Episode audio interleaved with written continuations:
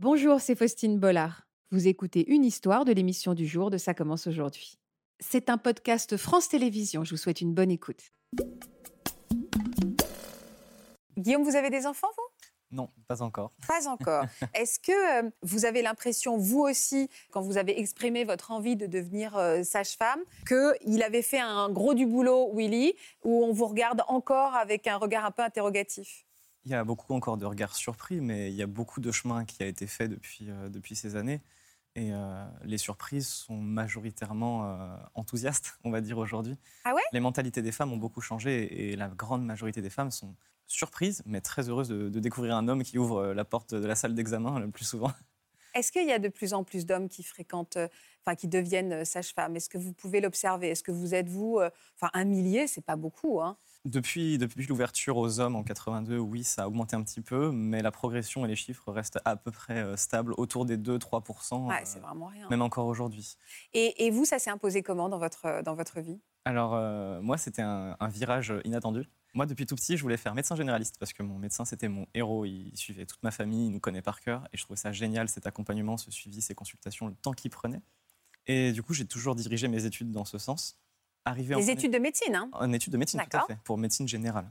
Et en fait, arrivé en première année de, de médecine, que j'ai que j'ai passé avec ma meilleure amie euh, de l'époque, que j'embrasse, qui voulait devenir sage-femme, j'ai lu ses cours, euh, ses cours de maïotique, ma Mathilde.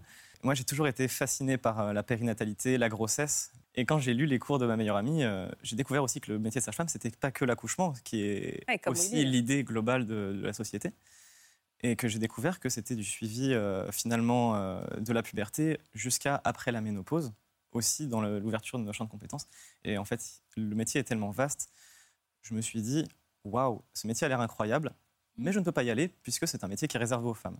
Alors là, là, ma meilleure amie m'a dit, mais pas du tout, ça fait 40 ans que c'est ouvert aux hommes. Ah Et euh, donc du coup, euh, bah, j'ai sauté, j'ai sauté dans le bus euh, du monde de la sage-femme. Et c'était le meilleur virage de toute ma vie, ouais. Le meilleur virage que vous avez annoncé comment à vos parents, par exemple? Je leur ai dit, papa, maman, je serai jamais médecin, ça y est, c'est fini. Oh. Par contre, je suis pris en sage-femme et je pense que ça peut être trop bien. Et alors, comment ils ont réagi? Ils étaient super fiers. Bah, je comprends. Ils étaient super fiers, un petit peu déçus parce que moi, je leur parlais de médecine depuis, euh, depuis plus de 10 ans. oui, très surpris. Mais ils vous ont tout de suite encouragé. Est-ce que vous avez eu des réactions moins heureuses? On m'a mis en garde. euh, au niveau de la famille, ça a été beaucoup de fierté. Au niveau de la famille, ça a été beaucoup de fierté, notamment aussi parce que on a retrouvé des vieilles archives. Et dans les années 1800, en 1846 et 1800 1868, j'ai des ancêtres qui étaient sages-femmes. Ah, on a retrouvé les- génial On a retrouvé les diplômes avec le sceau du roi notamment. Ah, c'est magnifique, euh, cette histoire-là. extraordinaire. Il y a de la psychogénéalogie à, à Et- travailler hein, sur votre histoire. Ah, Ouais, exactement. C'est extraordinaire. Mm. Et, et du coup, dans mes grands-parents, euh, mes grands-parents étaient très très fiers finalement que la fibre médicale reprenne dans la famille. Je suis le premier qui entre dans des études médicales depuis, euh, depuis quatre générations. Oui, c'était beaucoup de fierté de la part de la famille. Des doutes Non, j'ai des amis qui m'ont mis en garde, ils m'ont dit ça va être dur. Mais j'étais parti pour faire médecine, donc j'étais parti pour des études Ouais, qui pour étaient des dures. études longues et, Ouais. et Donc, les- difficiles. Les, les doutes ont été euh, sur le fait effectivement que je sois un homme. Ils m'ont dit t'es sûr? Je leur ai dit ouais. Ouais, ouais, ça peut être. ça Vous peut étiez le seul homme dans les cours que vous avez reçus? Eh ben non, pas du tout. On Ah était, ouais on était deux dans l'école sur une, sur euh, une école de 149 ou 150. euh, Vous étiez les stars ou pas? On était deux. Pas du tout. On était un peu les mascottes. Ah oui, c'est ça, voilà, les mascottes. Mais ouais. c'est vrai que le premier jour était très, très angoissant parce qu'on s'est dit oh là là, dans quel univers j'arrive? On arrivait dans cette promotion euh, uniquement, euh, uniquement de femmes avec euh, notre référente qui était aussi une femme. Et le deuxième homme euh, de la promo était en retard. Ah, vous étiez le seul. Et en fait, moi, je me suis retrouvé dans cette, dans cette salle, finalement, avec ma meilleure amie. Donc, Ouais. ça m'a fait quand même une accro. Ouais, ça vous a aidé. hein. Et quand, euh, quand, ce, quand ce jeune homme est arrivé, euh, que je connaissais pas du tout, il est rentré dans la pièce, il a dit Je suis désolé pour le retard. Et là, nos regards se sont croisés. Il y a eu un eye-catching et on s'est pas lâché du regard Ok, on est, on est On ensemble. est en- Et vous êtes, de- vous êtes devenus amis? Pas vraiment Non, mais amis, vous vous êtes on, encouragés pendant on, vos on études. encouragés, oui, oui. Et quand vous avez décroché votre diplôme, quel sentiment vous a envahi, Guillaume? De la fierté, énormément de fierté. C'est Mm. des études qui sont extrêmement difficiles. Et c'est pour un métier qui vaut le coup. Mais Ouais. euh, Il y a combien d'années d'études? Euh, c'est 5 ans d'études en comptant la première année de médecine. Et avec la nouvelle réforme qui commence l'année prochaine, on passe à 6 ans. Pour- C'est dans le but d'augmenter la reconnaissance aussi du métier. On se hisse au niveau d'études de- des dentistes. Et vous aussi, vous, avez fait un- vous faites un suivi global? Non, moi pour l'instant, je travaille en maternité. euh, J'accompagne les femmes à accoucher. Je les accompagne ensuite de couche. Et ensuite, euh, je laisse euh, le plaisir aux sages-femmes libérales euh, de prendre le relais. Mais c'est quelque chose qui me tenterait beaucoup quand je serai un petit peu, quand j'aurai un peu plus de bouteilles. Et est-ce qu'il y a des un peu plus de bouteilles Est-ce qu'il y a des patientes qui vous, que vous sentez réticentes ou des maris ou des compagnons que vous sentez réticents? Oui, tout à fait. Oui, oui. Il y a eu beaucoup d'opposition, notamment pendant les études. Euh, pendant les études, on tombe beaucoup dans les, dans les maternités euh, publiques où on précise euh, les messages. Les équipes sont mixtes. Vous n'avez pas le choix de votre accompagnement. Euh, c'est comme ça. Par contre, les, les femmes qui ne veulent pas d'hommes savent très bien que nous, les étudiants, nous ne sommes pas indispensables dans le public. Et que si elles le souhaitent, elles peuvent nous mettre dehors. Et effectivement, pendant mes études, j'ai passé beaucoup de temps euh, à attendre devant la porte que Ah la ouais consultation se termine. Ouais. Ah ouais. Et au fur et à mesure des études, ça s'est levé de plus en plus, en fait, de plus en plus, avec l'expérience aussi, avec la tchatch, avec les patientes. Votre Ça aplomb, s'est un petit peu levé. votre confiance en vous. Exactement.